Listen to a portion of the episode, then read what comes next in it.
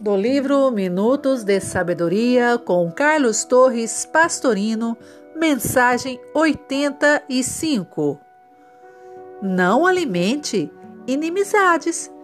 Procure fazer as pazes com todos aqueles que estão de mal com você.